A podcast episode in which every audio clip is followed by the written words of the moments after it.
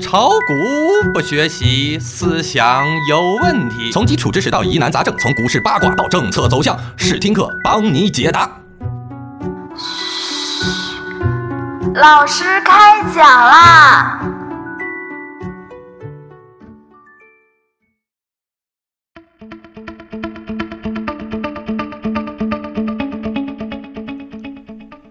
各位同学，大家好！又到了周末的时间，我们如约相会在试听课。我是你们的试听课老师阿文。很多小白股民经常有这样的抱怨：做一个小散真的是很不容易，好不容易听到一个所谓内部人士的消息，满以为可以大赚一笔，可是刚刚入手没多久，开始赚那么一点点之后，就开始掉头向下，最后不得不忍痛割肉，血洒股市。思来想去，感觉又是被主力。也就是庄家给玩了，在散户思维里，恐怕没有别的词语能比庄家出现的频率更高。赋予庄家的定义都是神秘、凶悍、狡猾、无情等等。庄家擅长编造题材讲故事，制造谣言，混淆视听，使用各种阴谋诡计，杳无声息的建仓，偷偷摸摸的出货。A 股自从诞生就伴随着庄家的崛起。只不过万事万物都遵循着萌芽、发展、兴盛、衰败这四部曲。一九九四年到二零零四年是庄股最辉煌的时间段，到了无股不庄的地步，并且大部分都是独庄。而现在的市场格局下，以合作的混庄为主。严格的说，庄家都是披着一身不合法的外衣，混迹于市场的各个角落。在法律里，庄家是违规的，这叫操纵市场。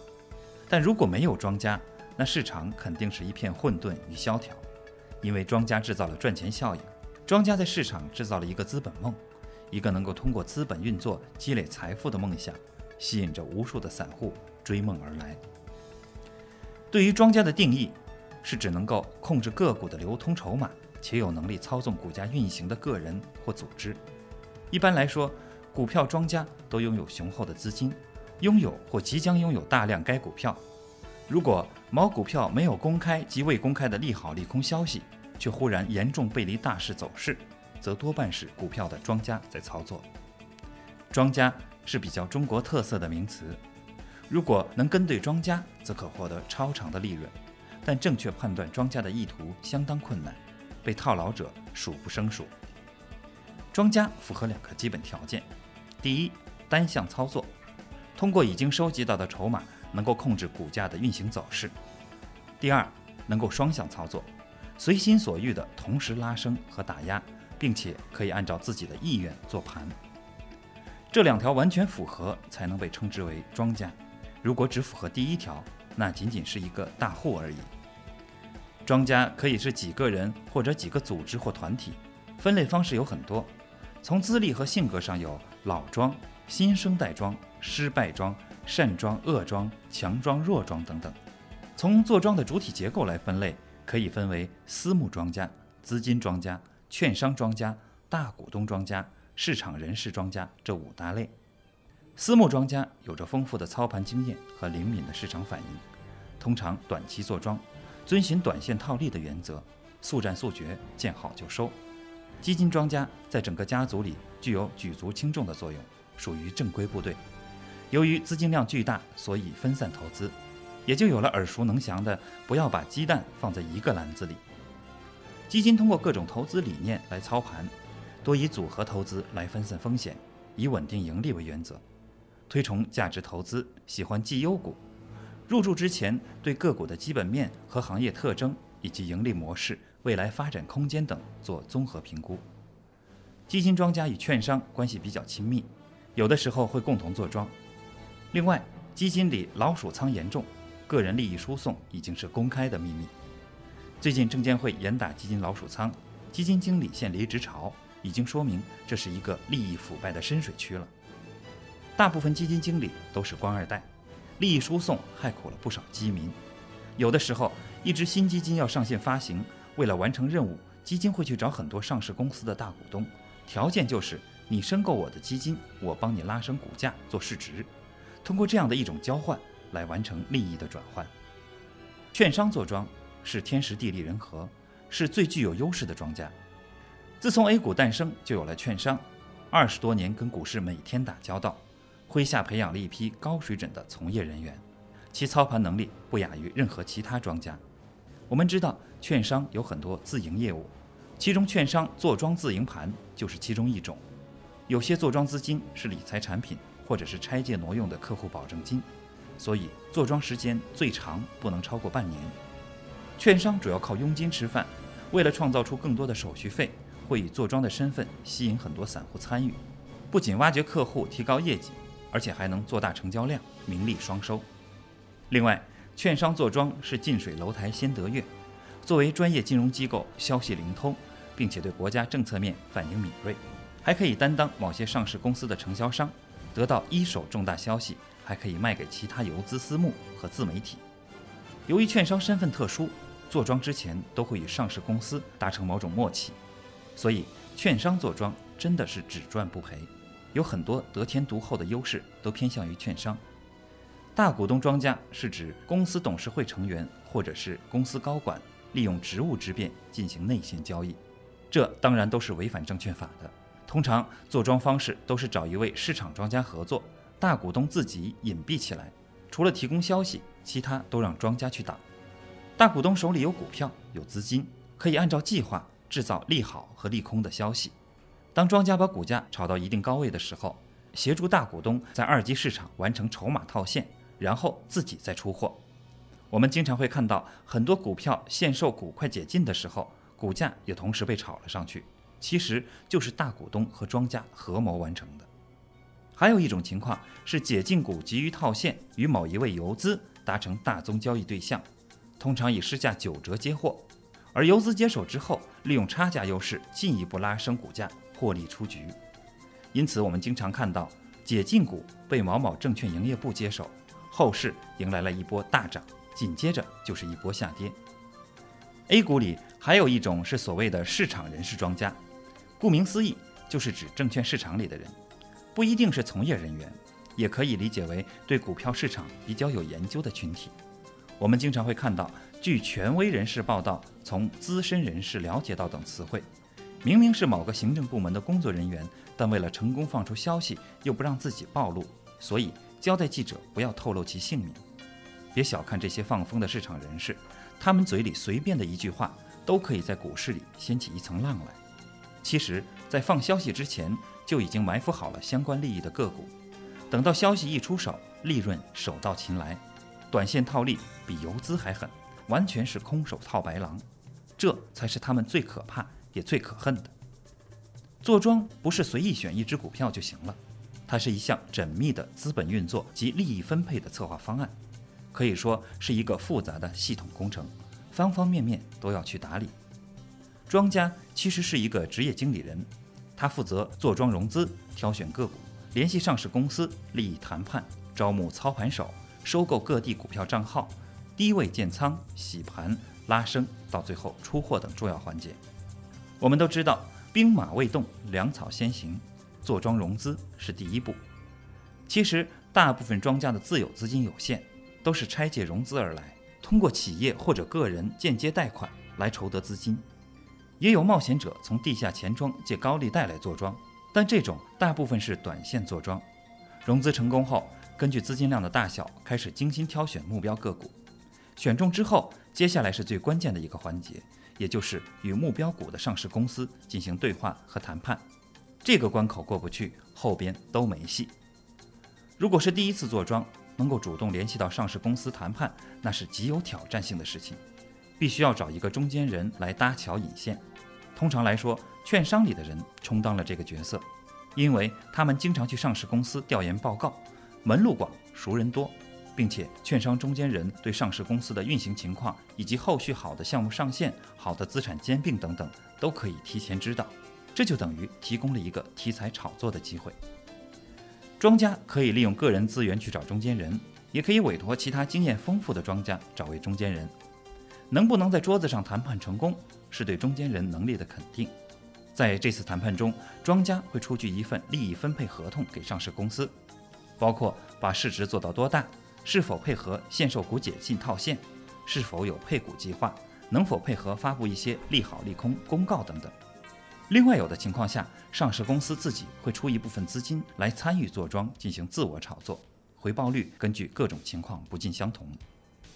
对于上市公司来说，比较注重庄家筹集的资金量是否足够大，因为做庄真金白银，实力雄厚，也意味着做庄安全，获利空间大，不会因为资金链断裂而做庄失败，也规避了上市公司违规的一些风险。所以，中间人的个人信誉很重要，而庄家最看重的是上市公司的流通股本和股权结构。上市公司老总要有自己的核心价值，一切都是为了避免监管而到最后软着陆。通常在经济活跃带的上市公司谈判门槛比较高，因为他们有更多的选择。比如江浙一带的上市公司，大部分都已经被当地游资私募机构等垄断了。不仅本身的企业资金实力雄厚，民营借贷融资的功能也很强大。而内陆省份相对一些较为偏远的上市公司，由于信息不对称，创造出来的神秘氛围也为坐庄提供了良好的条件。有的时候不是庄家自己露出了马脚被监管调查了。而是被别的张扬资金给拖下水，这是最悲剧的事情。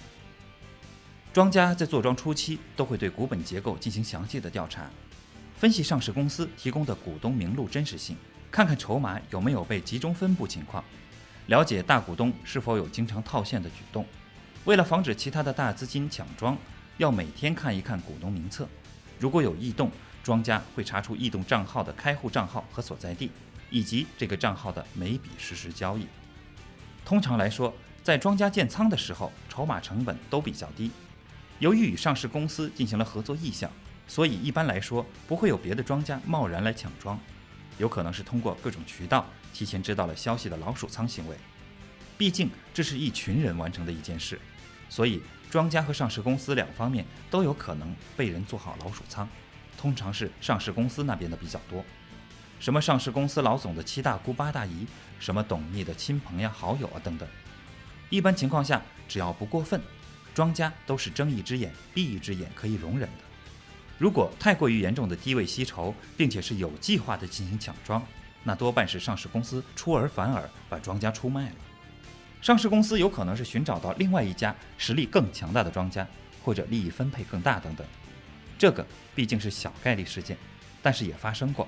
最后刀枪相见，在这里不方便讲得太透明。资本市场毕竟是赤裸裸的利益关系，各种因素促成了最后这么一个结果。融资成功与上市公司谈判敲定，股本结构以及筹码分布等细节都已经掌握后，庄家开始招募操盘手和收购 N 多账户马甲了。这两个环节也是比较重要的。大部分庄家都有操盘手经验，但必须要有多个操盘副手共同完成每一次交易。通常，庄家手下的操盘手都是自己的学生为主，不仅方便管理收益分配，也有主动性，能够降低做庄成本，收获更大的利益。账户的收购是一个比较棘手的问题，为了不暴露公开，躲避掉原则上的监管，所以要在全国范围内进行账户收购工作。每个省市县镇，甚至到农村都要有，最好是尽量分开在各个证券营业部，账户数量要上千个。账户的收购有两种。第一，自己去收购身份证，然后开户，这种比较耗时耗力，但能掌控到细节。第二，找账户中介去租用账号，租用多长时间和价格都会谈拢，但是账号有复活的风险，因此农村账号租用价格就要相对偏高一些，因为复活风险相对小一些。成百上千个账号的管理也是一件技术活，通常都是由电脑自动下单，然后平均分配到各个账户。但有的时候，某个关键时间窗口还是需要人工下单，这个时候交易密集，对操盘手来说不能出任何差错。一切都准备就绪后，开始进行坐庄熟悉的四个过程：建仓、洗盘、拉升、出货。建仓的时候，庄家都像猎豹捕食猎物一样匍匐前进，不留任何声响。每天的交易没有大波动，也不能放出量能，偷偷摸摸地进行低拉吸筹工作。有的时候交易太过于清淡，主力接不到货，低位没有浮筹了，庄家会利用已经接到的筹码进行打压，逼迫割肉盘出来，好在更低位接货。根据流通盘的大小不同，初期建仓的周期也不同。如果没有融资的利息压力，通常庄家会选择更耐心的吸筹半年左右，因为周期越长，筹码成本越低。如果庄家有压力，想尽快收集到更多的筹码，就会制造反弹和打压的小波动，当然幅度不能过大，量能也不能太明显。通过短期的股价的上上下下来刺激个股的交易活跃度。低位建仓的筹码到了一定流通比的时候，开始进行拉升环节。拉升之前的持仓成本一定要比市场平均成本低，通过不断的震荡的洗盘来完成。这是一个先发制人的过程，怕在后期拉升中有其他大资金杀进来。除了控制个股的节奏，还要关注大盘的一举一动，因为之前花了那么大的精力，又不是做短线庄家，所以指数方向的明朗对做庄尤为重要。这个节奏只能是提前于大盘，不能落后于指数。很多做庄失败的案例都是误判了大盘的环境，导致最后出货困难。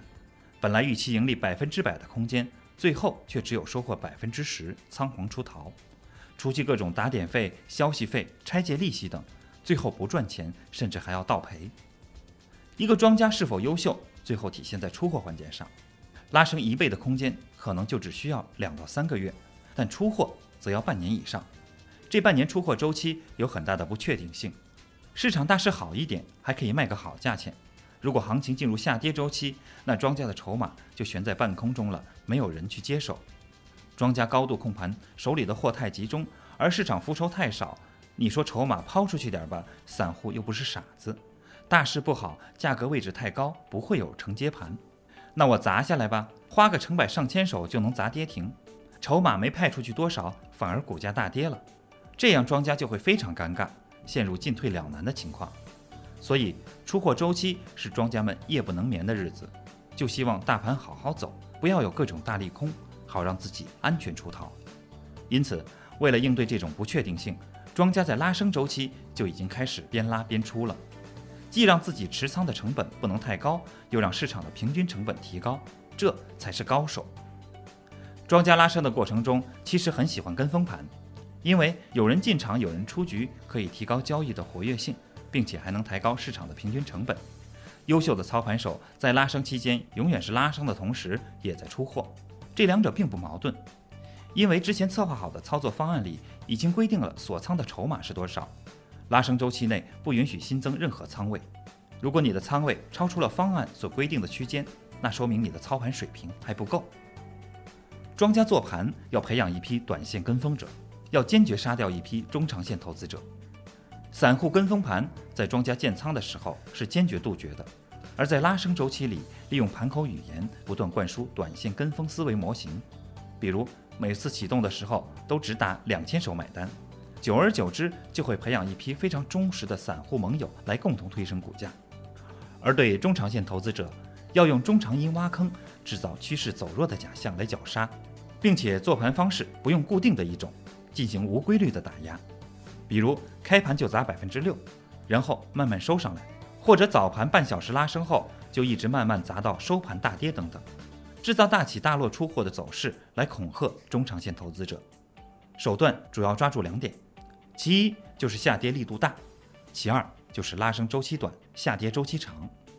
总之，通过各种手段，在某一个阶段要定时定量清理掉一批中长线投资客。因为如果你不进行驱逐，后市争抢出货的就是他们了，这才是最大的威胁。庄家的基本功就是会做图，会按照散户的思维去画线，把散户的技术分析习惯都摸得一清二楚之后，就可以好好玩猫捉老鼠的游戏了。庄家操纵了个股之后，就有能力按照自己的意愿做出想要表达的图形和技术指标形态，这也是我们经常说的骗线。所谓骗线，就是庄家利用散户经常运用的一些分析方法进行反向操作。比如 K 线学中讲的长下影像，代表下方支撑力度强。很多时候，庄家在高位的某个价格上止跌反弹，连续多个交易日拉出几根较长的下影线。为了制造的更像一些，会以小阳垂头线报收，这样日线图看起来每天都是上涨的。然后在某一天同样跌到这个支撑价格的时候。主力佯装再一次拉起股价，但是这一次会用小单子拉升一点，让分时图制造出止跌反弹初期的假象。之前尝到过甜头的散户们，在惯性思维下会毫不犹豫地再次接盘抢反弹，并且股价跌破这个支撑后，会有更多的散户去抄底。通过分时的几次弱势反弹，把散户骗进去，然后继续下跌。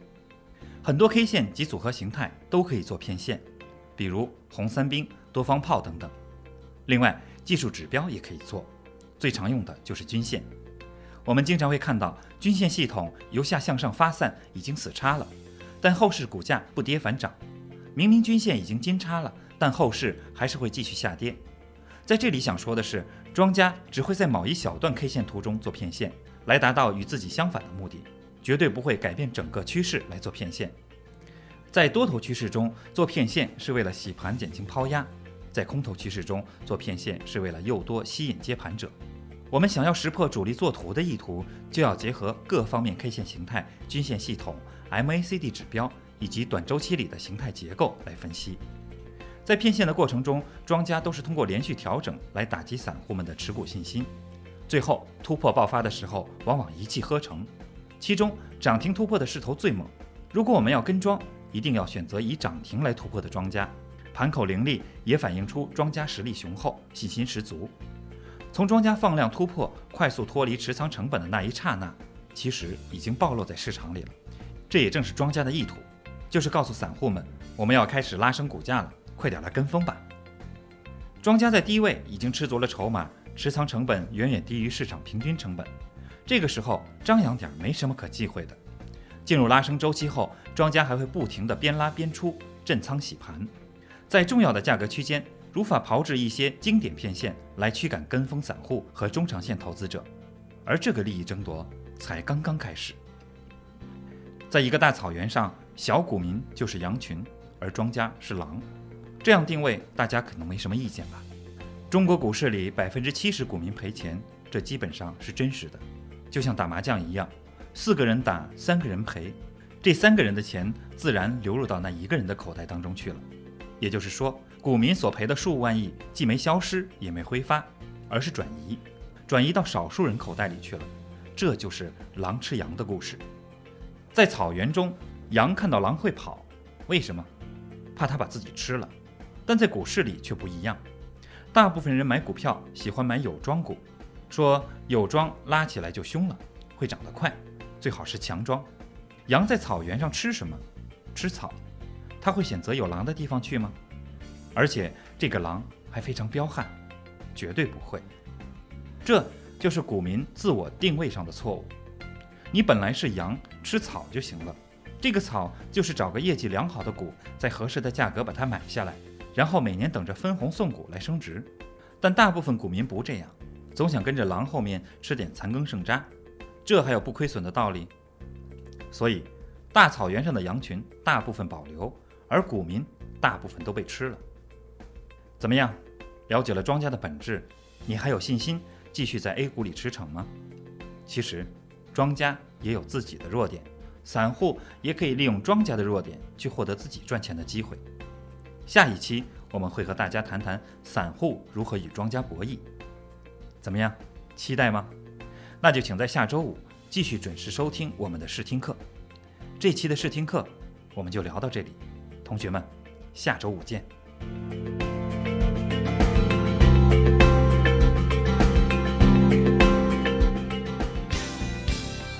学习玩耍两不误。小白炒股学堂，小白炒股学堂，小白炒股学，小白炒股学堂，小白炒股学堂，你的股神之路从这里开始。本节目由北京公牛股科技有限公司制作出品。